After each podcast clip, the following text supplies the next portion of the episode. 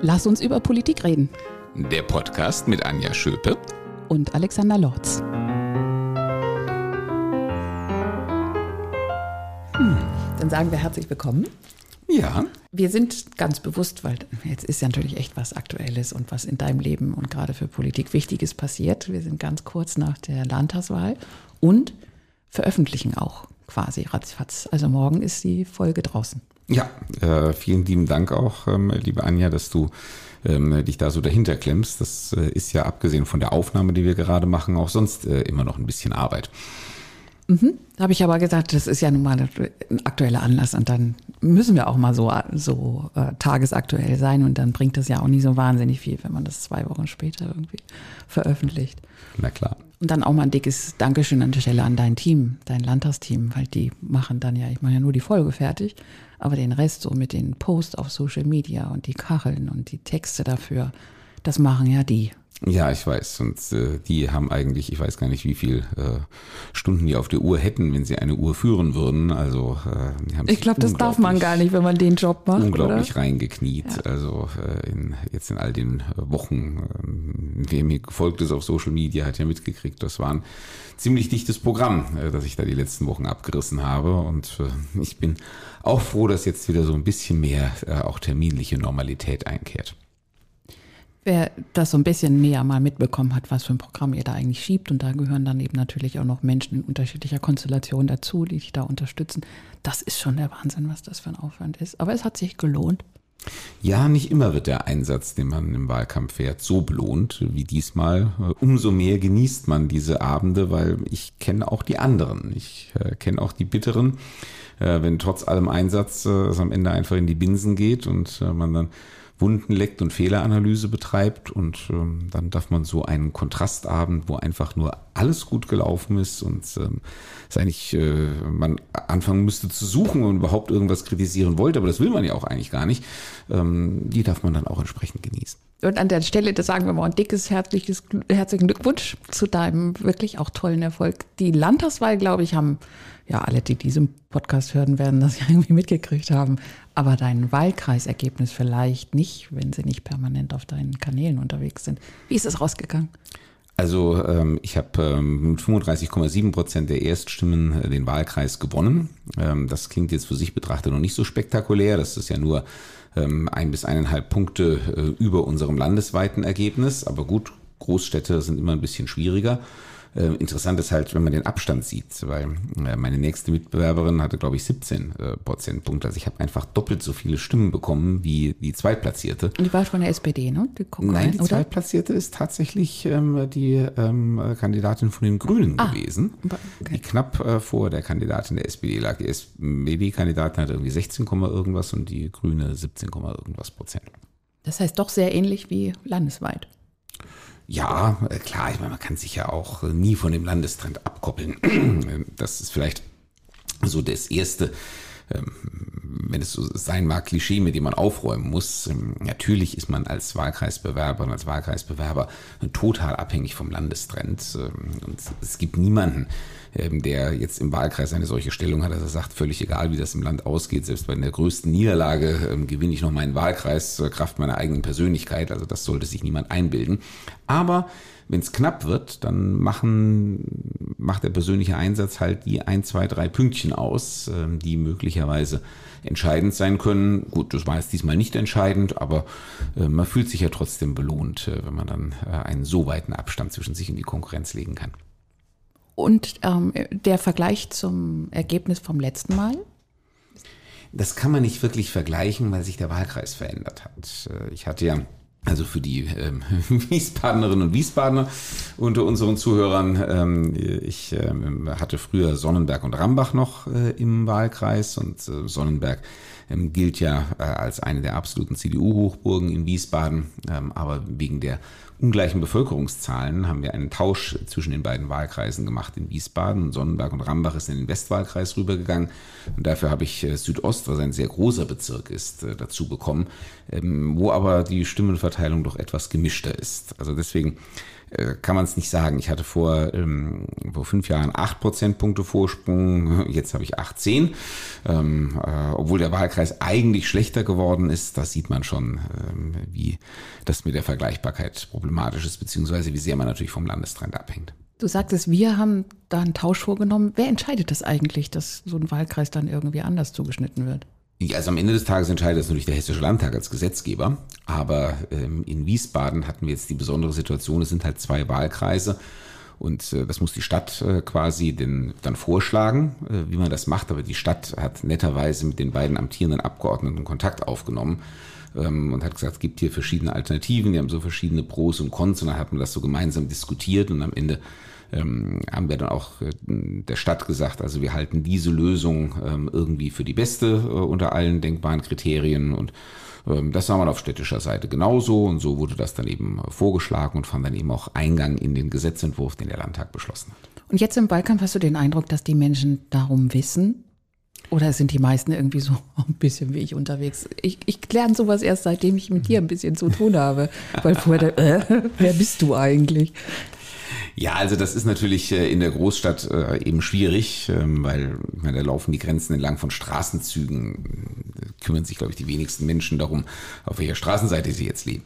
Deswegen haben wir zum Beispiel auch gesagt, äh, wir plakatieren beide Wiesbadener Kandidaten, also ähm, Astrid Wallmann und mich, ähm, eigentlich stadtweit, jedenfalls auf den Haupteinfall- und Ausfallstraßen, weil das ja, äh, weil eben äh, die Menschen im Zweifel da nicht so differenzieren werden. Das ist aber natürlich im ländlichen Raum völlig anders. Da haben ja die einzelnen Ortschaften ihr Eigenleben und da achten die schon sehr genau darauf, bei wem sie im Wahlkreis sind. Das gab auch bei dieser letzten Reform der Wahlkreiszuordnung an der einen oder anderen Stelle durchaus Krumpel. Ähm, und selbst in Wiesbaden ist es so, wenn man in die Vororte geht, ähm, die östlichen Vororte, um mal meinen Wahlkreis zu nehmen, gilt im Besten aber genauso, ähm, die östlichen Vororte, das sogenannte Ländchen, die ja erst zum großen Teil erst 1977 zu Wiesbaden gekommen sind, die führen nach wie vor ein Eigenleben. Das sind nach wie vor irgendwo selbstständige Dörfer, auch wenn sie jetzt Wiesbadener Stadtteile sind. Und die haben schon noch ein eigenes Bewusstsein. Und ähm, die wissen, dass sie mit dem, was da in der Innenstadt und weiter westlich passiert, ähm, nur zu einem gewissen Teil was zu tun haben. Also denen ist auch völlig klar, ähm, wer da vor Ort als äh, Abgeordneter herumläuft. Und im Westen in den Vororten sieht es natürlich genauso aus. Also wir reden jetzt hier von der Innenstadt, äh, von den Innenstadtbezirken. Da, glaube ich, äh, achten die Leute nicht drauf, wie gesagt, auf welcher Straßenseite sie leben. Wie geht's denn nun nach so einer Wahl weiter? Wie sind diese zwei Tage? Wir sind jetzt äh, so am, gegen Abend, der ähm, Dienstag, 10. Oktober. Das müssen wir ein bisschen jetzt erklären, von was du berichtest. Also feiern, klar, Landtag, äh, äh, die Ergebnisse werden da bekannt geben. Das ist ja auch das, was man dann im Fernsehen sehen kann. Aber das, was man im Fernsehen so als normaler Mensch nicht sieht. Was passiert dann an so einem Abend und was passiert seitdem? Also erstmal haben wir ziemlich heftig gefeiert. Das tut man natürlich auch nur dann, wenn man eben so ein grandioses Ergebnis ähm, hat. Also es wurde im Landtag gefeiert, es wurde mit Sicherheit im ganzen Land äh, in den Wahlkreisen gefeiert und wir haben auch im, im Rathaus äh, noch äh, also bis in den nächsten Tag hinein ähm, äh, wirklich äh, gefeiert. Das war sehr, sehr schön, klar, weil die Stimmung einfach euphorisch ist. Wie spät wurde es? Ähm, also ich äh, glaube, ähm, ich bin um halb eins äh, irgendwann gegangen, aber da war ich noch nicht der Letzte. Aber ich musste ein bisschen darauf achten, dass eben am nächsten Tag das weitergeht. Also dann kommen die ganzen Gremiensitzungen für den Spitzenkandidaten und ähm, die, äh, Erzähl mal, die ganzen Gremiumsitzungen. Ja, also was äh, man im Fernsehen ja mitbekommt, ist, ähm, dass äh, meistens äh, Spitzenkandidat ähm, und äh, ein paar andere, äh, die eben auch mit der Bundesebene zu tun haben, dann in aller Herrgottsfrühe am Montagmorgen nach Berlin müssen. Und ähm, die treten ja dann dort vor die Presse und dann wird das Ganze bundespolitisch ähm, einsortiert. Ähm, und ähm, diejenigen, die eben äh, in Anführungszeichen nur vor Ort äh, tätig sind, äh, so wie ich, die gehen halt in ihren, wiederum in ihren Wahlkreis. Also zum Beispiel, wir hatten am Montagmittag dann Kreisvorstandssitzungen und ähm, haben das da aufgearbeitet, das Wahlergebnis. Aufarbeiten ist jetzt bei so einem Wahlergebnis ein bisschen zu viel gesagt. Also Jeder darf wieder, mal seine Meinung sagen. Genau, aber das ist natürlich in diesem Falle auch ein bisschen mehr, hat mehr Feiercharakter. Nach einer Wahlniederlage natürlich sind das die Sitzungen, wo es dann auch mal richtig zur Sache geht auch jeder so seinen Frust ähm, mal rauslässt. Aber wie gesagt, das Problem haben wir bei dieser Wahl nicht. Also äh, lief das eigentlich alles harmonisch und in Feierstimmung weiter. Ähm, ja, und ähm, dann ähm, gibt es, äh, könnte man beispielsweise auch eine Landesvorstandssitzung oder so machen. Wir haben aber in der hessischen CDU die Tradition, äh, bei uns tritt der sogenannte Landesausschuss dann am Montagabend zusammen. Äh, der Landesausschuss ist sowas wie der kleine Landesparteitag. Ähm, aber wie gesagt, das ist so eine Tradition, machen wir immer Montagabend nach einer Wahl. Ähm, Auftritt des Spitzenkandidaten, auch Aussprache. Die Aussprache ähm, war in diesem Fall auch überschaubar. Wie gesagt, da auch nochmal, du sagst, ja. wie der kleine Landesparteitag. Für einen Landesparteitag ähm, benennt man ja Delegierte. Genau. Aber für diesen Landesausschuss auch? Ja, ah. ganz genau. Aber es sind halt weniger. Mhm. Ähm, deswegen ist das sozusagen das kleinere, handlichere Gremium und man kriegt die Leute leichter zusammen. Ähm, so einen Landesparteitag zu organisieren, das ist ein Riesenaufriss und ähm, das würde man so kurzfristig nicht hinkriegen, beziehungsweise es wäre auch einfach ein übertriebener Aufwand. Aber im Landesausschuss trifft man halt schon auch die, ich sag mal, die erweiterte Führungsschicht äh, der jeweiligen Partei. Ja, und das war der Montagabend und heute war dann eben Fraktion. Ähm, und äh, diese Sitzung war und ist auch immer etwas Besonderes, äh, weil es kommt natürlich die noch amtierende Fraktion zusammen, das ist klar. Aber es werden eben auch schon alle Neugewählten hinzugebeten. Und, das finde ich äh, überraschend, weil ich dachte, so ratzfatz, Sonntagabend steht es gerade fest oder wenn es bei Wahlkreisen auch mal länger dauert, dann eben sehr, sehr spät abends. Und Dienstag geht schon das Kennenlernen oder, oder was passiert denn in so einer Fraktionssitzung, dass alte Fraktionen und auch die neuen schon irgendwie da sind? Ja, also zunächst mal natürlich auch noch Wahlanalyse, Feiern etc. Ähm, aber dann äh, werden die neuen vorgestellt. Das war heute eine ziemlich äh, aufwendige Geschichte, weil wir ähm, haben ja, ähm, wir haben eigentlich 20 neue Abgeordnete. Das muss man sich vorstellen. Also wir hatten, wir hatten 40, ähm, davon haben acht aufgehört. Das heißt, wir haben 32 quasi Alte, die ihre Mandate alle äh, wiederbekommen haben. Alte jetzt natürlich in dem Sinne, ne, wie ich, die waren schon vorher im Landtag. Ähm, dann kommen quasi acht neue, äh, die die Nachfolger in den Wahlkreisen sind, die wir auch schon vor fünf Jahren gewonnen hatten. Und dann kommen nochmal zwölf dazu, weil wir zwölf Wahlkreise dazu gewonnen haben. Ähm, das heißt also 20 neue Abgeordnete, das ist schon ein Pfund. Ähm, also da ist man schon eine Weile beschäftigt. Auch die Wahlkreisergebnisse, ich glaube, das, das kriegen viele auch nicht mit. Das ist ja wirklich der Hammer gewesen, dass von den 55 Wahlkreisen, die Hessen hat, drei an die Grünen gingen und 52 an die CDU. Ja. Und sonst, also die SPD nicht einen Direktkandidaten hat. Die SPD nicht ein Direktmandat und ich glaube, das tut ihr auch am meisten weh, äh, weil das hat es noch nie gegeben. Also wir hatten 2003 ja auch mal so eine verrückte Wahl, äh, damals noch mit Roland Koch, ähm, als die CDU sogar die absolute Mehrheit jedenfalls dann der Mandate im Landtag bekam. Ähm, und ähm, das war damals die Anti-Schröder-Wahl. Solche Wahlen gibt es immer nur in der Gegenreaktion zu einer schlechten Bundesregierung. Und ähm, damals hatten wir 53 der 55 Wahlkreise, aber damals gewannen die Grünen noch keine Wahlkreise. Das heißt, der SPD blieben immerhin in Nordhessen noch zwei Wahlkreise. Und die sind jetzt auch weg. Und ähm, das ist natürlich im ehemals roten Hessen, im eigentlich immer roten Nordhessen, glaube ich, ähm, für die SPD ähm, ein besonders bitterer Moment. Und die Grünen, die hatten vor fünf Jahren fünf äh, Direktwahlkreise, haben jetzt drei davon gehalten. Ähm, halt quasi die Innenstädte von Kassel, Darmstadt und ein Teil von Frankfurt. Das ist immerhin etwas, aber ist natürlich auch nicht so ganz das, was sie sich vorgestellt haben. Und für uns, wie gesagt, ist das das zweitbeste Ergebnis ever von der Zahl der gewonnenen Wahlkreise her gesehen wie bei uns ja auch die Zahl der Abgeordneten determiniert. Ähm, und äh, demzufolge, ja, es, es musste sich ja niemand verabschieden, ähm, der jetzt rausgewählt worden wäre. Ähm, sondern wir haben nur glückliche Gesichter gehabt von ähm, Menschen, die neu äh, dazugekommen sind, die teilweise damit nie gerechnet hatten, ähm, weil sie eben so einem klassisch ähm, roten oder auch grünen Wahlkreis angetreten sind, äh, die zum Teil Sonntagabend gezittert haben. Also wir haben Stimmenabstände von ähm, mal 200 Stimmen, mal 500 Stimmen, ähm, in den beiden extremsten Fällen sogar von, äh, oder ich glaube in dem extremsten Fall 43 Stimmen. Ähm, das war Offenbach-Stadt.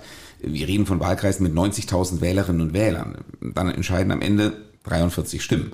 Also da kann man sich, glaube ich, ungefähr vorstellen, was das für ein Nervenkitzel ist. Da sagt noch mal einer, das, was man so vor Ort tut, lohnt sich nicht, macht, macht keinen Unterschied also 43 Menschen irgendwie, wenn du wirklich unterwegs bist und ja auch mit unheimlich viel Unterstützung unterwegs warst und viele andere ja auch, da sieht man mal, welche, welche Auswirkungen das doch haben kann, weil das ist ja eine Zahl, die man durchaus durch die persönlichen Kontakte eventuell dann doch noch irgendwie in die Richtung motiviert. Auch der macht einen guten Eindruck und das war vernünftig, was der mir da gerade erzählt hat. Der hat auch ein offenes Ohr zu mir oder die Leute, die da irgendwie bei ihm rumhüpfen, sind auch nett. Vielleicht ja doch. Ja, absolut. Und da, genau dafür macht man es ja auch, weil man weiß ja nicht ja, im aber, Vorhinein. Aber ehrlich, also das, das, inzwischen weiß ich es ja ein bisschen besser, weil ich so, so ein bisschen ähm, auch so Phasen mit Flyer verteilen hinter mir habe und so. Aber vorher dachte ich, äh, was soll das? Das macht doch überhaupt keinen Unterschied, ob ich jetzt hier nett, hoffentlich nettes Gespräch. Dieses Jahr waren echt ganz viele nette mhm. Gespräche mhm. dabei. Ähm, aber ob ich das nur führe oder nicht, das, das macht doch keinen Unterschied. Das liegt aber auch daran, dass ich mich als Wählerin niemals um sowas, also ich habe immer einen großen Bogen drum gemacht, wenn ich gesagt habe, da ist ein Parteistand, mal lieber nicht vorbei, weil du musst unhöflich sagen, ich will das nicht. Aber scheint doch, jetzt sind wir bei den Beispielen und äh, jetzt bei der Bundestagswahl, der Ingmar hat ja auch ein paar hundert Stimmen Vorsprung gehabt im Wahlkreis. Das kann schon echt entscheidend sein und das kann man auch beeinflussen. Ja, das ist das, was ich vorhin meinte. Man kann sich nicht gegen den Trend stemmen. Das ist Quatsch. Ähm, aber man kann vielleicht ein, zwei, drei Pünktchen Unterschied machen. Und ähm, wenn die Lage so knapp ist, dass die ein, zwei, drei Pünktchen entscheidend dafür sind, auf welche Seite der, der, die Waage sich neigt, ja, dann hat es eben den Unterschied gemacht. Und jetzt zur Fraktionssitzung. Die 20 Neuen haben sich da vorgestellt.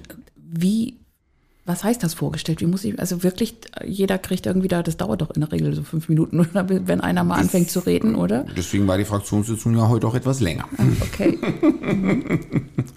Aber es ist ja für uns auch wichtig, man muss ja ehrlicherweise sagen. Also, ich meine, ich kenne in Hessen mittlerweile ziemlich viele Menschen.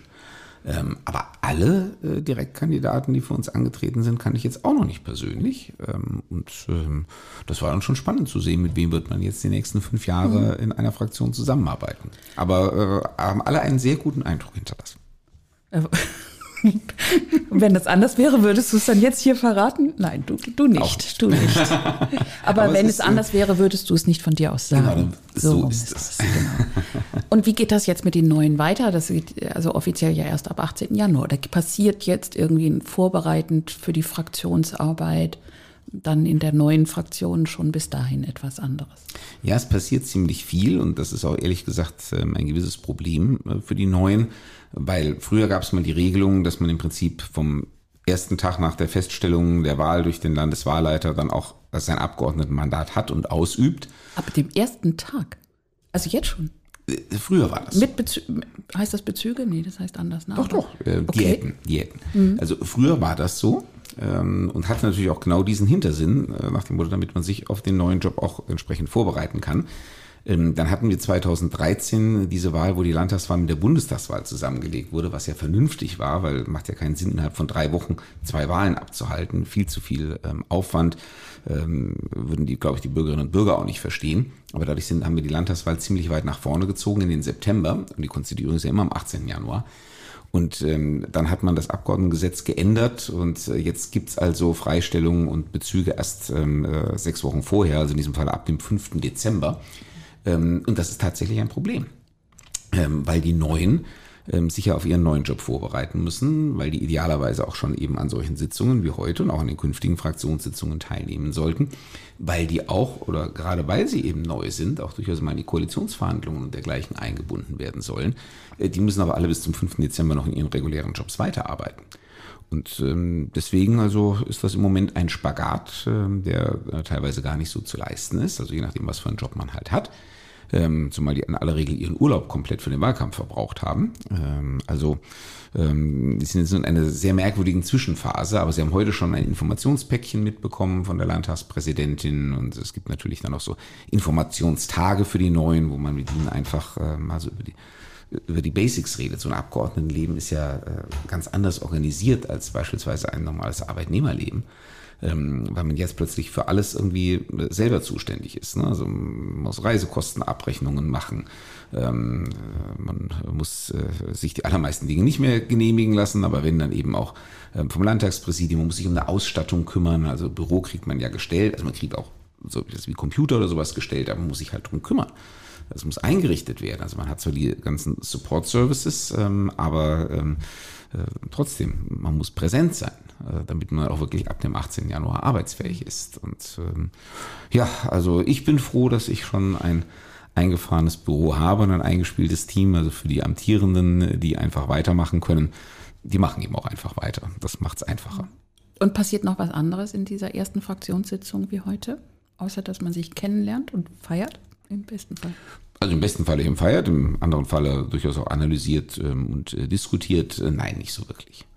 Also natürlich äh, gehen die, schießen die Spekulationen jetzt schon ins Kraut. Ähm, unsere Führungsspitze, also wir haben gestern auf dem Landesausschuss haben wir Landesvorsitzende, Fraktionsvorsitzenden ähm, äh, und äh, Generalsekretär quasi ermächtigt, jetzt in Sondierungsgespräche mit den anderen Parteien einzutreten, damit man irgendwann einen Vorschlag bekommt, mit wem man jetzt Koalitionsverhandlungen aufnimmt.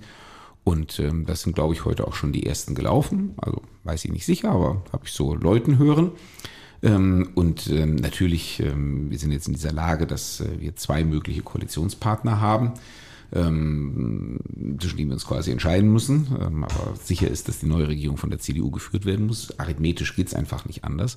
Und da ist natürlich klar, dass überall schon äh, jetzt wild diskutiert und äh, spekuliert wird. Also mit wem gehen wir denn jetzt zusammen und mit wem ist es einfacher, mit wem kriegen wir mehr Inhalte verwirklicht. Und natürlich fangen auch die ersten Leute schon an, über Verteilung von Ministerien zu reden, was alles Quatsch ist, weil das wird erst ganz am Schluss äh, entschieden, also wahrscheinlich erst irgendwann im Dezember. Ähm, aber ähm, es ist für alle, die in der Politik tätig sind und übrigens einschließlich der Medien, sind Personalspekulationen immer das Spannendste. Also deswegen, das ist immer der der Flurtratsch ähm, und ähm, das gehört eben auch dazu, zu dieser Übergangszeit. Ja, aber ganz so lasse ich dich da nicht raus, weil das, das ist ja. Äh, das kommen wir gleich. Ich habe erstmal noch an der anderen Stelle zwei Fragen. Erst einmal. Der, der Unterschied Sondierungsgespräche und Koalitionsverhandlungen. Ist Sondierungsgespräch so ein bisschen, man äh, findet man ein bisschen raus, ob das Date überhaupt stattfinden kann? Ja, das kann man ziemlich genau so beschreiben. Ähm, also die Sache ist ja die, wenn man in wenn man die eigentlichen Koalitionsverhandlungen eröffnet, das ist ja alles publik. Also ich meine, die Verhandlungen finden natürlich hinter verschlossenen Türen statt, aber ähm, das ist ja sozusagen ein Schritt, dass man sagt, wir wollen miteinander koalieren. Und deswegen fangen wir jetzt an zu verhandeln. Und man will nicht, dass das irgendwann platzt. Also ähm, Koalitionsverhandlungen, die irgendwie mittendrin abgebrochen werden, nach dem Motto, äh, wir haben festgestellt, wir passen doch nicht zusammen, äh, sind sehr unschön. Und die führt man ja auch nur mit einem Partner. Genau. Sondieren tut man Richtig. ja dann mit mehreren Ganz genau. möglicherweise. Ganz genau. Und das ist der Sinn, also in den Sondierungsgesprächen bespricht eine kleine Verhandlungsgruppe ähm, sozusagen. Äh, Wer ist dabei? Also wir haben jetzt, wie gesagt, ähm, entschieden bei uns Landesvorsitzender, Fraktionsvorsitzender, Generalsekretär. Das ist quasi okay, unsere Dreiergruppe. Klein, ja. ja, das ist ja auch sinnvoll. Und ähm, äh, man bespricht in einer solchen kleinen äh, Gruppe, äh, bespricht man, ich sage mal, die Knackpunkte. Also die Dinge, wo man sagt, da könnte es dran scheitern. Und dafür verständigt man sich vorher, ähm, ob man eine gemeinsame Linie findet, dass man sagt, also wenn wir auf der Linie die Koalitionsverhandlungen führen, dann wird es nicht scheitern. Und das ist dann eben die Voraussetzung dafür und eben Sondierungsgespräche auch mit mehreren Partnern. Und dann muss man sich halt entscheiden, mit wem geht es aller Voraussicht nach am besten. Da sind aber dann eben die großen Brocken vorgeklärt. Und dann wird äh, eben in den Koalitionsverhandlungen ähm, in Facharbeitsgruppen äh, das alles äh, klein gearbeitet in Richtung eines Koalitionsvertrages. Und das sind ja aber genau die Punkte, die die Presse jetzt auch wissen will. Also an welchen Themen könnte die Hürde zu hoch sein? Ja, klar. Die, die zweite Frage, jetzt habe ich mehrfach gehört, dass ähm, die CDU auch mit der FDP sondieren will. Das kann ich gerade nicht behaupten, ob das Wort gefallen ist, aber Gespräche führen will. Da frage ich mich natürlich, warum, weil äh, in keiner Konstellation die FDP für eine Mehrheit gebraucht wird. Ähm, ja, dann bliebe ja eigentlich nur noch, geben nur zwei Möglichkeiten. Ja, man die sind der CDU immer so nah, ist schon mal nett, wenn man auch mal trotzdem miteinander spricht. Das frage ich mich aber, was soll das dann? Ähm, die alte, andere Alternative ist ja, wird in Erwägung gezogen, ein Dreierbündnis zu bilden, obwohl man es gar nicht braucht. Das äh, ist ja etwas, ähm, was in Erwägung zu ziehen sich durchaus lohnt. Warum ähm, denn dann? Um eine breitere Basis äh, zu bekommen. Ich meine, wir sind ja nun, das glaube ich, ist keine Übertreibung, wenn man feststellt, wir sind schon in einer krisenhaften Situation. Also ähm, die goldenen Jahre, die wir in den Zehnerjahren hatten, ähm, die sind vorbei und werden auch so schnell nicht wiederkehren. Ähm, und ähm, wir müssen ähm, mit einer durchaus herausfordernden Lage umgehen. Und äh, deswegen redet ja auch beispielsweise der Bundeskanzler jetzt auf Bundesebene von einem Deutschlandpakt. Wenn man äh, sich da zusammenschließen kann und sagen kann, also wir finden jetzt mehr als nur die knappste denkbare Mehrheit, die sich hinter so ein Krisenbewältigungsprogramm stellt, ist das ja grundsätzlich nichts Schlechtes. Ah, okay. Das kann man ja ausloten. Ähm, das wird jetzt in den meisten Fällen äh, am Ende nicht funktionieren, ähm, weil ähm, es halt immer ein Partner dabei, der eigentlich nicht gebraucht wird und äh, der das natürlich auch spürt und auch nicht irgendwann dann wieder abgehängt werden möchte. Aber das mal zu eruieren, ob das eine Option wäre, ob man vielleicht diesen Weg gehen möchte, das ist auf jeden Fall kein okay. Fehler. Und deswegen lohnen sich Gespräche an der Stelle auf jeden Fall. Es ist aber, da hast du schon recht, auch ein Akt der Wertschätzung äh, in diesem Falle. Ich meine, ähm, die Freien Demokraten gehören nun mal ähm, zentral zum demokratischen politischen Spektrum dieser Republik. Ich sage auch ganz persönlich, ich ähm, äh, freue mich, dass sie es geschafft haben, äh, in den Landtag zu kommen, weil sie einfach dazugehören, weil auch die Positionen, die sie vertreten, finde ich es wichtig, dass die auch weiter parlamentarisch artikuliert werden. Obwohl viel dafür spricht, dass wir uns damit eine weitere Oppositionsfraktion ans Bein gebunden haben. Aber ähm, äh, trotzdem, ich halte das an dieser Stelle einfach äh, für wertvoll. Ähm, äh, ich halte die Freien Demokraten ähm, als Bestandteil unseres ähm, politischen, also unseres demokratischen Parteienspektrums für wertvoll. Und ähm, dann sollte man, selbst wenn man vielleicht am Ende sich als Regierung und Opposition gegenübersteht, ähm, trotzdem ähm, den Gesprächsfaden pflegen. Es bereichert ja auch die politische Debatte innerhalb des Parlaments. Also, genau.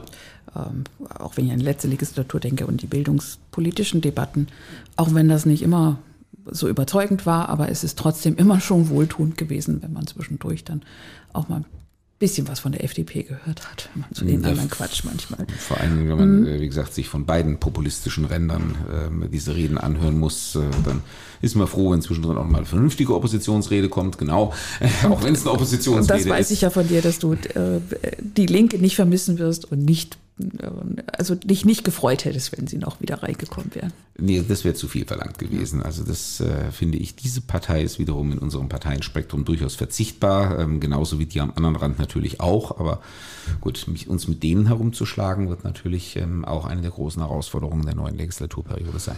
Darauf können wir vielleicht gleich auch noch mal ein bisschen kommen. Ich wundere mich gerade, zu zweit haben wir eigentlich mal ein bisschen kürzere Folgen. Ja, es ist ja. Aber das Thema ist ja alt, genau. Ähm, diese Sondierungsgespräche geht es da auch schon nicht um konkrete Ressortverteilung, aber auch schon um Vorstellungen, ja, wie viele Ministerien wollt ihr denn, also quasi als Koalitionspartner, auf, unter welche Zahl geht ihr keinesfalls und so? Geht es um solche Dinge auch schon?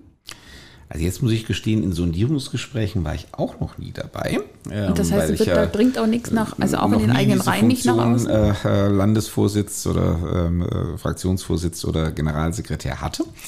Ähm, ich würde mal vermuten, dass man das auch mal anteasert. Das ist jetzt aber wirklich, also da weiß ich jetzt auch nicht mehr als andere, sondern das würde ich einfach vermuten, weil mich wahrscheinlich auch zu sehr die Neugier plagen würde. Also ähm, ich nehme schon an, äh, dass man mal so äh, gewisse Vorstellungen skizziert ähm, und äh, da auch schon mal ein bisschen mhm. abklopft, ob das denn kompatibel ist. Ähm, aber ähm, da ist der Konkretisierungsgrad mit Sicherheit wesentlich geringer. Wie gesagt, der Hauptpunkt bei den Sondierungsgesprächen ist, ähm, lass uns über die Punkte reden, an denen eine Koalitionsverhandlung möglicherweise später scheitern könnte. An der Frage, äh, wer welches Ministerium kriegt, scheitern Koalitionsverhandlungen nicht. Ähm, äh, da geht es um die inhaltlichen Punkte, an denen Koalitionsverhandlungen scheitern könnten. Und ähm, das will man im Vorhinein abklären, dass das nicht passiert.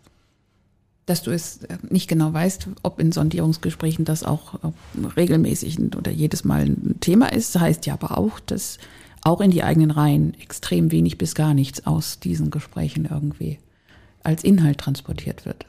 Ja gut, es ist ja auch ganz wichtig, ähm, dass ähm, solche Gespräche äh, vertrauensvoll, also da darf auch nichts durchgestochen werden, hinter verschlossenen Türen geführt werden. Übrigens auch der erste Lackmustest ähm, für eine mögliche neue Koalitionen kann man sich auf den Partner verlassen, dass er den Mund hält. Das ist auch ganz wichtig im politischen Geschäft. Ähm, weil alles, was da nach draußen dringt, äh, wenn es noch so einen halbgaren äh, Zustand das haben hat. wir im Bund ja ein paar Mal äh, ja, wir sehen ja auch, demonstriert bekommen. Wir sehen genau. auch, was dann passiert. Ähm, es wird zerredet, ähm, es entsteht der Eindruck von Chaos und Streit, die, die Leute sind unzufrieden und am Ende äh, kommt nichts Konstruktives dabei rum. Ähm, das war immer auch unsere Stärke in der schwarz-grünen Koalition in Hessen, dass wir unsere Diskussionen hinter verschlossenen Türen geführt haben und ähm, nichts davon nach außen gedrungen ist, außer dass man am Ende sich geeinigt hat auf ein Ergebnis mit diesen oder jenen Gründen. Und so wird das hier sicherlich auch sein. Also geht es auch mal davon aus, diese Sondierungsgespräche werden vertraulich geführt.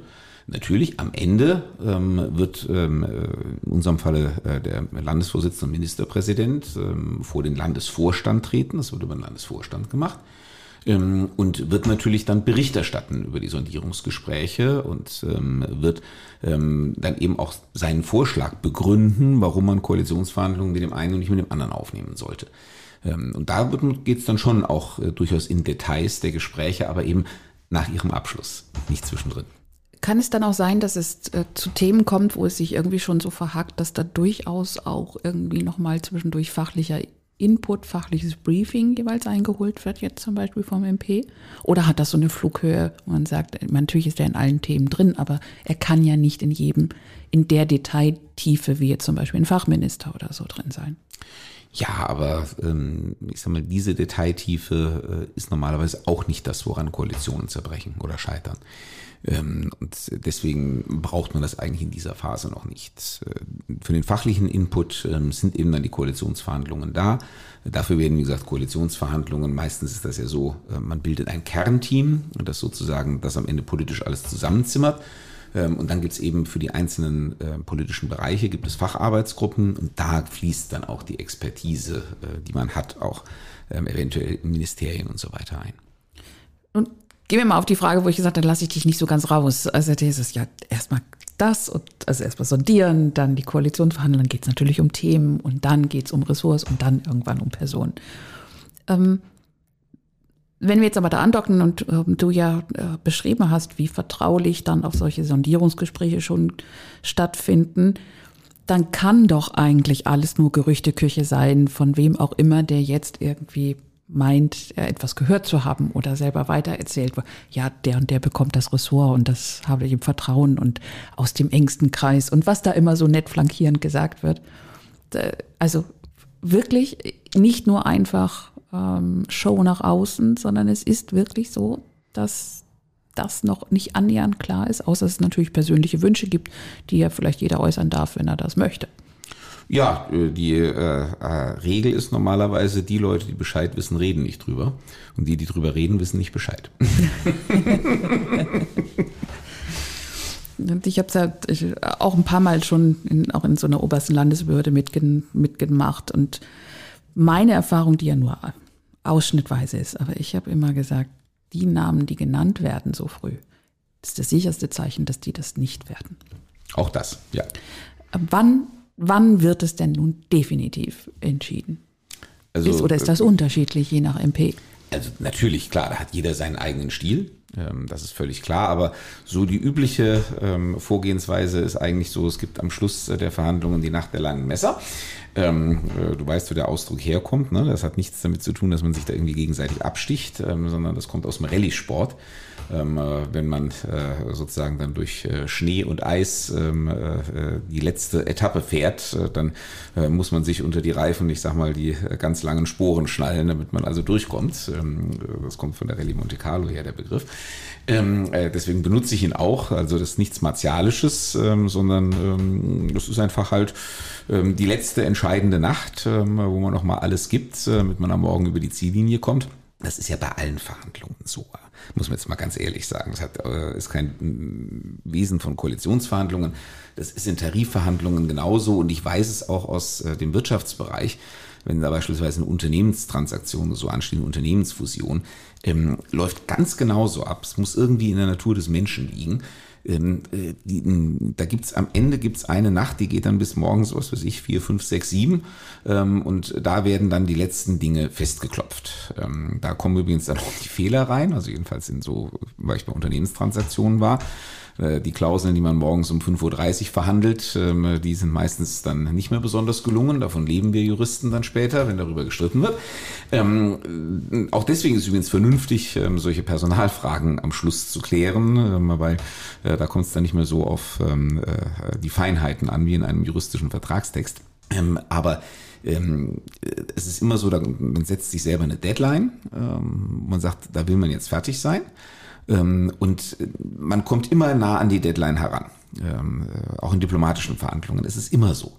Ähm, äh, es wird verhandelt und verhandelt. Am Ende bleiben so ein paar Punkte übrig und die klärt man äh, in dieser berühmten letzten Nacht. Und dazu gehören in den Koalitionsverhandlungen dann eben auch die Personalentscheidungen. Aber die, die Koalition trifft doch nicht die Personalentscheidung, sondern die verteilte Ressorts, oder? Und jede Partei trifft die Personalentscheidung. Ja, das ist richtig. Also das ist, ist normalerweise die Regel.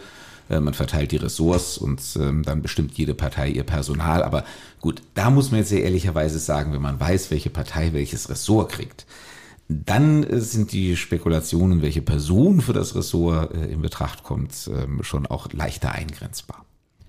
Und jetzt, glaube ich, würden alle denken, sag mal, Anja, die Frage jetzt nicht zu stellen, bist du eigentlich denn die, oder du hast mit ihm ausgemacht, dass du sie nicht stellst. Alexander, alle, die sagen, er äh, macht doch auf jeden Fall weiter. Oder ich habe schon gehört. Äh, ich habe eigentlich schon fast alles gehört, was du wirst. Was oh, wirst du denn? Sehr spannend. nicht, nicht fast alles, was es wird, sondern äh, das, was bei mir angekommen ist, sind schon fast alle Ressorts, die du dann. Äh, Auch so schön, dass man mir alles zutraut. Also. Ja, das weiß ich halt nicht. Das, also die, solche Diskussionen gibt es ja meistens gar nicht. Sondern äh, ich finde diese Phase übrigens auch, also ich mag das überhaupt nicht, weil finde das einfach verschenkte Lebenszeit und äh, ich, ich finde es immer sehr unangenehm, so, so Menschen. Und das war, also nicht diese Menschen, die mir das jetzt, sondern immer flankierend mit bestens informiert. Ja. Also so viel Engel Menschen, die an dir dran sind, so dass du ihnen quasi dein Herz offenbarst. So viel wie in dieser Phase hast du offensichtlich sonst nie. Keine Ahnung. daher, daher ist es halt. Aber auch ähm, ganz viel Spekulation. Das sind so diese intellektuellen Spiele. Der eine, ja, aber weil, ne, was weiß ich, jetzt zum Beispiel natürlich Juraprofessor und so. Ja, klar, dann ist es ja natürlich Justiz. Dann kommt wieder so gesundes Halbwissen dazu. Ja, aber es gibt ja einen Justizminister, der das eigentlich richtig gut macht und den kann der MP ja auch nicht einfach irgendwo hinsetzen. Also das geht nicht. Ja, was geht denn dann? Und so. äh, und dann mischt sich das wieder mit, ja, ich habe gehört, der da oder die will auch und die braucht ja auch einen Platz. Also ich habe den Eindruck, das Fell wird bei denen, die überhaupt nichts damit zu tun haben, schon inzwischen 50 Mal verteilt. Und bei denen, die was damit zu tun haben, bei euch irgendwie noch gar nicht. Trotzdem, was wirst du denn? Ja, du, du denkst an meinen Satz, ne? Die, die Bescheid wissen, reden nicht drüber, die drüber reden, wissen nicht Bescheid. Es bleibt einfach dabei. Ähm, ich erzähle es einfach mal, ähm, wie es die letzten beiden Male gelaufen ist. Und dann kriegt man vielleicht eine Vorstellung. Und ich weiß nicht, ob es diesmal genauso wieder laufen wird, weil wir einen anderen Ministerpräsidenten haben. Mhm. Und dessen Stil, so das zu machen, kenne ich noch nicht, weil Erzähl, der macht das auch selber zum ersten Mal. Ich kenn's ja schon und ich weiß, die Menschen glauben es dir nicht. Ich weiß, dass sie es mir nicht glauben, aber es ist halt wirklich so. Im, äh, bei der ersten Berufung, das war ja relativ überraschend, äh, dass ich Kultusminister wurde, weil ich auch nicht Abgeordneter war. Äh, ich war als Staatssekretär vorher im Kultusministerium gewesen. Ähm, bei, ähm, und es war ja am Ende dann so überraschend. Ähm, äh, es gibt ja einen ähm, Abgeordneten im Landtag, den ältest gedienten Abgeordneten, der jetzt, glaube ich, seine zwölfte äh, Landtagswahl oder so bestritten hat, immer direkt gewonnen hat. Niemand äh, hat je so lange im Hessischen Landtag gesessen wie Frank Lorz, ähm, dessen Name sich von meinen nur durch das T unterscheidet. Ähm, und ähm, er ist Vizepräsident des Hessischen Landtags und wie gesagt, also unser, unser ältester Haudegen, also nicht im Sinne Lebensalter, aber einfach der, der am allerlängsten dabei ist. Er war immer der längste gemeinsam mit Volker Bouffier, oder Volker Bouffier jetzt nicht mehr dabei ist und Frank Lorz noch immer ist. Frank Lorz jetzt also unangefochten der Spitzenreiter. Ähm, Frank Lorz hatte aber nie etwas mit Bildungspolitik zu tun. Ähm, und äh, deswegen war das schon sehr lustig. Meine Berufung kam so überraschend. Ähm, das wurde dann in der Nacht vor der offiziellen Bekanntgabe, wurde es halt irgendwie durchgesteckt. Und die Bildzeitung hat damals nur aufgeschnappt, der Lordswirts. Und ähm, ich war bei denen so wenig auf dem Schirm, obwohl Staatssekretär im Kultusministerium, dass sie sagten, oh, dann muss das dieser, ähm, wie gesagt, langjährige Abgeordnete und Vizepräsident sein. Wow, Bouffiers Geheimkuh war Daran erinnere ich mich noch. Und das kam bei mir, da war ich schon im Ministerium an. Und das Entsetzen kannte einfach keine Größe. Und also es waren alle in, in totaler Panik, dass da jemand, der von Schule keine, Entschuldigung, ich kenne den Menschen gar nicht, aber keine Ahnung hat. Ähm, Frank, so Lorz ist, Frank Lorz ist großartig, aber der hätte das auch niemals haben wollen. Also das ist einfach, war einfach völlig fernliegend. Mhm. Ähm, das zeigt halt dann schon, ich meine, Sofort das, glauben das sind natürlich auch wirklich so peinliche äh, Fehler, weil man müsste eigentlich als Journalist hingehen und sagen, das kann jetzt nicht sein. Da muss irgendwo ein Fehler drin sein. Aber, ja, aber der, du warst so, Hektik, du warst so unter ferner Liefen. In der Hektik dieser letzten Nacht, mhm. das gilt eben auch für die Medien, da rutscht einem dann sowas durch. Da schnappt man sowas auf und denkt, jetzt habe ich die, die exklusiven Informationen raus ja, aber, damit. Aber schon krass, weil du warst ja schon Staatssekretär, also so ganz unter ferner Liefen. Gut, ähm, okay. geschenkt. Mhm. Ähm, aber ich wollte erzählen, wie es tatsächlich gelaufen ist. Ähm, wie gesagt, es war etwas überraschend und ähm, es ging auch lange hin und her. Und ähm, Volker Bouffier führte Gespräche in der Woche vor der Konstituierung des Landtags mit allen Mitgliedern äh, des Kabinetts, also einschließlich Staatssekretäre, redete auch mit mir, das war am Freitag, die Konstituierung war, glaube ich, am kommenden Donnerstag oder so, also waren, glaube ich, sechs Tage vorher. Ähm, redete mit mir äh, am Freitag so allgemein, was könnte ich mir vorstellen, äh, was könnte er sich vorstellen, da war noch nichts konkret, sagte, ich rufe dich am Sonntag an. Er hat sich dann auch wirklich am Sonntag in die Staatskanzlei gesetzt und hat alle abtelefoniert und ihnen gesagt, was er jetzt vorgesehen hat, was er haben möchte. Und hat sich quasi das Okay ähm, geholt, ähm, um das dann äh, am Montag ähm, tatsächlich zu verkünden. Ähm, also wir haben alle quasi noch 24 Stunden Bedenkzeit bekommen. Kann auch sein, dass es am Dienstag verkündet hat. Ähm, aber es war, wie gesagt, drei Tage vor der Konstituierung. Und ähm, er hat halt vorher, äh, nochmal drei Tage vorher hat er eben das Gespräch geführt und dann klingelt eben am Sonntagabend äh, das Telefon, ich würde dich gerne zum Kultusminister machen, machst du's. Ähm, das war also sehr knapp. Und das ist das, was sich keiner vorstellen kann dass das so kurzfristig und nicht vorher schon zehnmal abgekaspert und Gespräche und Wünsche äußert oder was weiß ich, was ich, da Menschen. Ich weiß, ich hätte es früher ja auch nicht geglaubt. Ja, nee, Aber nachdem ich es jetzt ein paar Mal am eigenen Leib erfahren habe, denn meine Staatssekretärsberufungen liefen ja auch ein bisschen so ähnlich ab, kann ich es nur erzählen. Es ist tatsächlich so. Natürlich zerbricht sich jeder Regierungschef ähm, schon Wochen im Vorhinein den Kopf und äh, durchdenkt wahrscheinlich irgendwie äh, 25 oder mehr verschiedene Personalmodelle und äh, schiebt das gedanklich alles hin und her, wie das sein könnte. Ähm, aber die Entscheidung wirklich und die entscheidenden Gespräche, die werden unmittelbar vorher getroffen. Wie war es vor fünf Jahren? Ja gut, vor fünf Jahren war ich natürlich Kultusminister. Da ging es um die Frage einfach, mache ich weiter oder wird das Kabinett irgendwie umgebildet und dergleichen. Ähm, Volker Bouffier hat es wieder genauso gemacht. Also ungefähr eine Woche vor der konstituierenden Sitzung hat er uns alle äh, zu sich bestellt äh, und mit uns äh, gesprochen. Und da habe ich in der Tat schon in dem Gespräch ähm, die Informationen mitnehmen dürfen, dass er eigentlich mit seinem alten Kabinett in der Besetzung weiterarbeiten wollte. Er hat es dann ja auch wirklich, also wir haben das Digitalministerium neu gegründet, aber ansonsten hat er es ja wirklich komplett alles beim Alten ähm, äh, belassen und mit dem Team weitergearbeitet. Und das hat er uns halt auch äh, dann in der Tat eine Woche vorher schon kommuniziert. Ähm, auch da gab es dann noch den Anruf am Sonntagabend, aber das war dann quasi nur noch die Bestätigung, dass sich auch wirklich nichts geändert hat. Also da war ich sozusagen äh, zwei Tage früher äh, orientiert, ähm, äh, was äh, laufen soll, als äh, die fünf Jahre zuvor. Also auch für diese Runde, und das ist ja das, was alle dann besonders interessiert, es ist schlichtweg noch nicht so, dass außer vielleicht im Kopf von Boris Rhein und ich weiß nicht, vielleicht mit einem, zwei super Vertrauten, mit denen man sich irgendwie auch mal besprechen muss, ähm, keine Pläne existieren oder keine Vorabsprachen oder. Ganz genau. Und im Kopf äh, von Boris Rhein existiert mit Sicherheit im Moment noch eine Vielzahl von Plänen.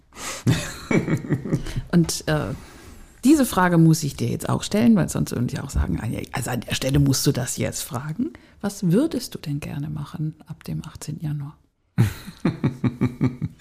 ähm, ich äh, mache immer gerne Dinge, ähm, von denen ich was verstehe und wo ich auch wirklich glaube, äh, dass ich da ähm, nicht nur politische Führung natürlich bereitstellen kann. Ich meine, am Ende ist das ja im Ministerium eine Managementaufgabe, ähm, sondern ähm, äh, auch fachlich etwas dazu beitragen kann.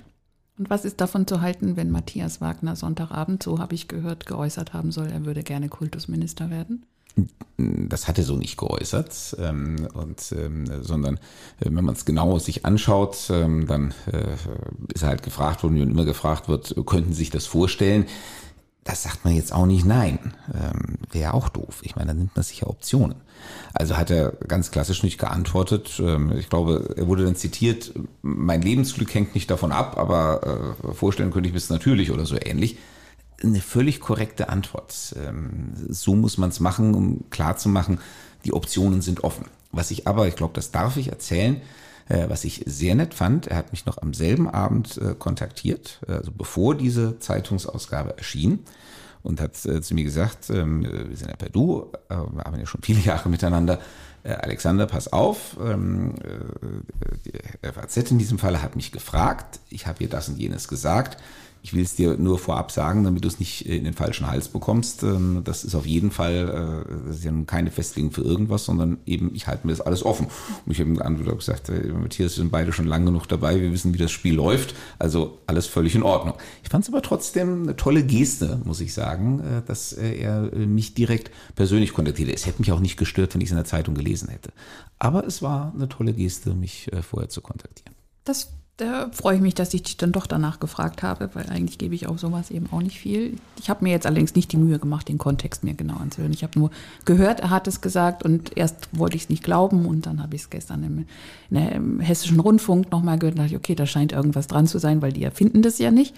Finde ich auch, was, was du sagst, kann ich total teilen. Also auf Abstand ähm, scheint es den, also passt es zu dem Eindruck, den ich von ihm gewonnen habe, eben äh, mhm. wirklich sehr mittelbar.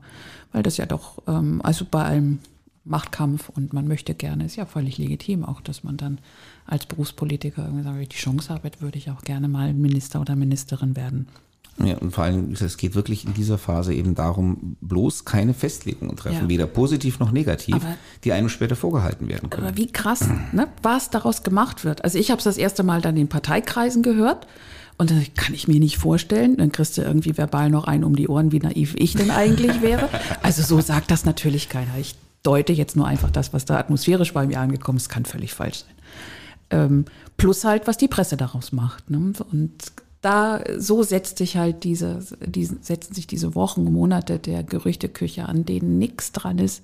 Das ist quasi irgendwie wie Lotterie und man sagt sechs Wochen, Monate vorher, welche Zahlen denn dann am 18. Januar fallen. Aber so setzt sich das dann zusammen. Und, äh, ja, man muss ja auch mal an die armen Journalistinnen und Journalisten denken. Haben sonst nichts meine, zu müssen, schreiben. müssen ja. jeden Tag ihr Blatt voll kriegen. Ähm, dann dringt aus diesen Verhandlungen nichts nach draußen. Dann kannst du darüber nicht vernünftig schreiben. Dann musst du ja anfangen, irgendwas, aber jeder fragt ihn, sagt, sag doch mal, was, was läuft denn da jetzt? Ne? Ähm, und dann fängt man halt an zu spekulieren. Ich meine, dafür ist man ja auch Journalistin oder Journalist. Also ist auch okay, ist auch deren Geschäft. Aber man muss halt wissen, ähm, die, äh, die reimen sich dann eben auch Dinge zusammen, weil es ihr Geschäft ist und weil sie da die Profis sind, aber es ist trotzdem zusammengereimt. Die Folge wird zu viel zu lang. Wir haben noch gar nicht über Koalitionspartner und über die AfD geredet. Lass uns das doch ähm, bei einer unserer nächsten Folgen machen. Ähm, ich glaube, wir haben jetzt das besprochen, was man auch heute jetzt zwei Tage nach der Wahl vernünftig besprechen konnte. Ähm, aber das ist ja noch ein langer Prozess. Ähm, okay. Der wird sich ja noch, äh, wie gesagt, bis zum 18. Januar hinziehen mit verschiedenen mhm. Phasen. Und wenn es unsere Hörerinnen und Hörer interessiert, das wäre übrigens toll, wenn sie uns Feedback geben. Also, weil wir wollen ihnen auch nichts erzählen, was sie langweilt. Aber ähm, wenn es Sie interessiert, dann würde ich sagen, dann machen wir in dieser Übergangsphase doch mit einer gewissen Regelmäßigkeit sozusagen Bestandsaufnahmen. Wo stehen wir gerade und ähm, ja, äh, was gibt's äh, für Neuigkeiten? Äh, natürlich wird man auch von mir äh, nichts erfahren, was äh, irgendwelche Vorfestlegungen angeht, aber vielleicht versteht man doch ein bisschen im Hintergrund die Prozesse besser. Ja. Und wenn man dich kennt, dann weiß man auch, von dir erfährt man nichts, was man nicht erfahren darf. Du bist wirklich einfach ein super loyaler Mensch und kannst einfach auch die Klappe halten. Manchmal vielleicht ein bisschen mehr zum, oder zu viel als es. Aber so in, in, deinem Job ist das auf jeden Fall. Ach Gott, oh Gott, die ganzen alten Glaubenssätze. Oh, zu viel gefeiert hier. ähm, aber ich glaube, es ist, äh, ein ganz guter Weg. Und AfD ähm, ist ja jetzt mal, also ich, ich hätte da, wirklich Lust darauf, äh, nicht weil das so ein großartig witziges Thema ist, aber ich glaube schon, wir müssen miteinander, nicht nur wir beide, sondern miteinander auch in eine andere Phase der, des sich damit Beschäftigens, Auseinandersetzens eintreten in unterschiedlicher Konstellation. Sei es jetzt eben als wirklich dann oppositionsführende Partei ähm, in, im Landtag, ähm, aber auch eben die, die Entwicklung an sich und ähm, die Inhalte, für die stehen, Koalitionsangebote und so weiter. Das geht, glaube ich, wirklich nicht jetzt mal so eben in so einer, ja doch auch ein bisschen Plauderlaune-Folge. Ja. Ähm, nee, aber da, trotzdem. Dass das Thema auch leider Gottes nicht weglaufen wird, dann lass uns bei einer anderen Gelegenheit darüber reden. Und ähm, trotzdem möchte ich eine letzte Frage noch. Wenn du es alleine entscheiden könntest, welchen Koalitionspartner oder welche Koalition, jetzt sind wir noch wieder einmal bei der FDP-Frage von vorhin, ähm, was wäre deine Wunschkonstellation zum jetzigen Zeitpunkt? Kann sich ja in den nächsten Wochen noch einiges zeigen, dass auch deine Meinung sich da ändert. Darf ich dir mit einer juristischen, äh, Na, einer sein muss, ja. Antwort kommen? ähm, wir haben äh, in, also äh, es ist klar, es versteht sich von selbst, das ist der Sinn von Sondierungsgesprächen. Man stellt fest, mit wem man die eigenen Inhalte am besten durchsetzen kann, äh, umsetzen kann, äh, wer sozusagen am besten kompatibel ist und mit dem tritt man dann in Koalitionsverhandlungen ein. Und man muss sich auch, wenn man in solche Sondierungsgespräche geht, die Offenheit bewahren, ähm, weil sonst macht die ganze Veranstaltung keinen Sinn. Also das gilt natürlich auch für mich und für diejenigen, die jetzt diese Gespräche führen, äh, noch viel mehr. Ähm, aber äh, sozusagen den, kleinen quasi juristischen Hinweis, äh, den ich geben möchte, ist der, ähm, wir haben zehn Jahre eine schwarz-grüne Koalition geführt. Das war eine sehr erfolgreiche Regierung. Ähm, wir haben vor fünf Jahren haben mehr die Grünen davon profitiert, dass wir erfolgreich regiert haben. Diesmal haben mehr wir davon profitiert, ähm, dass wir erfolgreich regiert haben. Aber am Ende des Tages muss man einfach sagen, ähm, es war eine erfolgreiche Regierungsarbeit in beiden Legislaturperioden und sie ist ja auch von den Wählerinnen und Wählern dann so bewertet und belohnt worden, weil es eben dann auch immer wieder eine schwarz-grüne Mehrheit äh, im Landtag gab und gibt. Und deswegen gibt es äh, sozusagen eine wir würden das also eine Beweislastverschiebung nennen. das heißt, wenn man von einem erwiesenen Erfolgsmodell auf ein anderes wechseln will, dann trägt man äh, quasi ähm, die Gründungslast dafür, ähm, dass es sich lohnt, diesen Wechsel zu vollziehen. Das kann ja nur in den Inhalten und beim Umsetzen der Inhalte sein, weil äh, wertemäßig näher sein, das würden die Roten auch nicht. Ja, das muss man halt nicht dann sehen. Ich meine, das sind beides Parteien, die weltanschaulich von uns äh, einigermaßen entfernt liegen. Ähm, deswegen war es und ist es auch eine tolle Leistung von beiden Seiten, äh, dass ähm, äh, Schwarz und Grün aus diesen unterschiedlichen weltanschaulichen Perspektiven heraus äh, zehn Jahre eine wirklich konstruktive und fruchtbare Zusammenarbeit zum Wohle des Landes hingekriegt haben. Und das begründet eben eine gewisse Grundvermutung dafür, dass wir das auch weitere fünf Jahre hinkriegen könnten. Und diese Vermutung muss erstmal widerlegt werden in dem Sinne, dass es in einer anderen Konstellation besser ging. Okay, also du wirst ja äh, aller Voraussicht nach bei den Koalitionsverhandlungen auch sehr aktiv mit eingebunden sein. Das gibt die wunderbare Gelegenheit, dann da äh, nochmal eine Folge zuzumachen oder zumindest einen Teil einer Folge. Und zur AfD, glaube ich, ja, da sollten wir uns nochmal Gedanken machen, wie wir beide denn in unserem kleinen Podcast, bescheidenen Podcast hier, das Thema dann auch aufgreifen, weil da gibt es, glaube ich, einiges auch für mich zu lernen, besser zu verstehen. Und wir brauchen das, glaube ich, insgesamt nicht nur in Hessen. Sehr gerne. Genieße erstmal du noch ein bisschen das schöne Gefühl, bevor es dann in die nächsten Pflichten ähm, in deinem Ministeramt, aber ja auch in Koalitionsverhandlungen geht und so und dann die nächsten harten Themen wieder auf dem Tisch liegen. Aber erstmal siehst du total glücklich noch aus. es äh, war ein äh, echt schöner Abend und äh, er fühlt sich noch immer gut an. Wie hat mir jemand so einen netten Spruch geschrieben? Ähm, äh, stell dir vor, du wachst morgen auf und du hast immer noch gewonnen. Ah! Auch sehr schön. Also, wir wünschen eine gute Zeit. Bis zum nächsten Mal. Tschüss. Dann. Tschüss.